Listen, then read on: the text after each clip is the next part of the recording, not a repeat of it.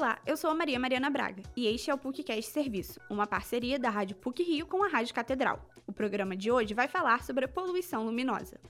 Este ano, a revista Science publicou um estudo que aponta a diminuição na visibilidade de estrelas no céu das cidades entre os anos de 2011 e 2022, devido à poluição luminosa. Um fenômeno causado pelo grande uso inadequado de luzes artificiais, principalmente durante a noite.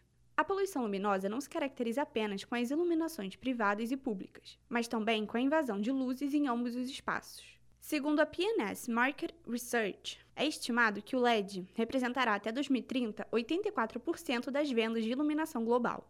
Grandes centros urbanos já apostam na luz LED para a iluminação pública.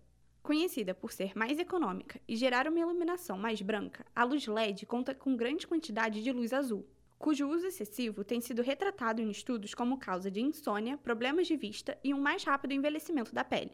No assunto poluição luminosa, a qualidade e cor da lâmpada afetam tanto quanto o uso inapropriado e descontrolado da iluminação.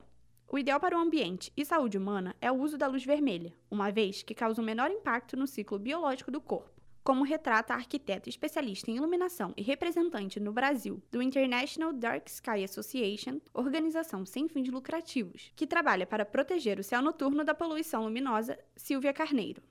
A vermelha é a luz que menos interfere nessa produção cronobiológica, né? Então, se você não quer uma cronorruptura e precisa de uma luz de baliza, a luz vermelha é a menos nociva de todas. Se você não puder deixar no escuro, porque é a orientação é apague a luz. Mas se não puder, a luz vermelha é aquela luz que vai fazer menos mal.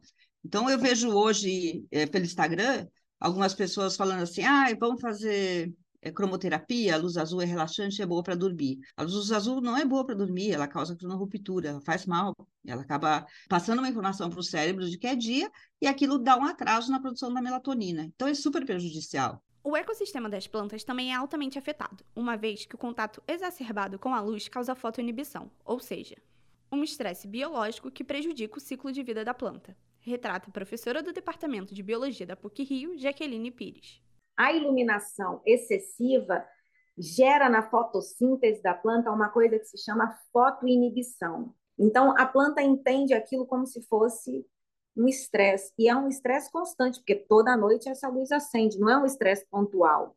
Então, ela tende a ter problemas no seu desenvolvimento. Só que o problema da planta é um problema em cascata, porque tem o bicho que depende daquela planta, outras plantas que dependem daquele bicho, porque estamos todos interligados. O ponto de luz, muitas vezes causado pela iluminação inadequada, chama a atenção dos animais que vão em sua direção. Além de terem o ciclo noturno afetado de forma parecida com os humanos, os animais podem ter sua cadeia alimentar alterada, como explica o professor do Departamento de Biologia da PUC-Rio, Henrique Rajão. O que a gente sabe é isso, é mudança de atividade de animais, principalmente diurnos, que teriam durante a noite esse período de, de sono, e, e esse período de sono é profundamente afetado pela iluminação, porque para o animal aquilo passa uma mensagem né, de, que, de que é dia. Então ele vai continuar a atividade dele e aí reduzindo enormemente as horas de sono, de, de descanso, de, de reposição de energia, etc.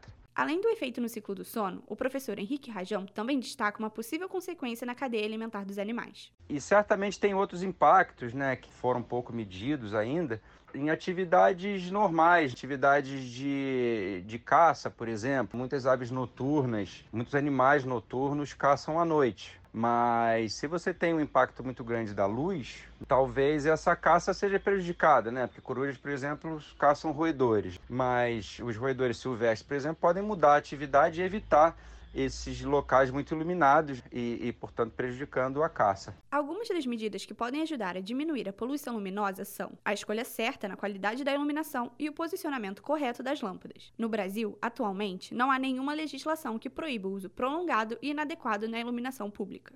Esse programa teve produção e edição sonora de Maria Mariana Braga, com edição e supervisão do professor Célio Campos. Lembramos que a Rádio PUC Rio faz parte do Comunicar, que é coordenado pela professora Cristina Bravo. Voltamos na próxima sexta-feira. Até lá!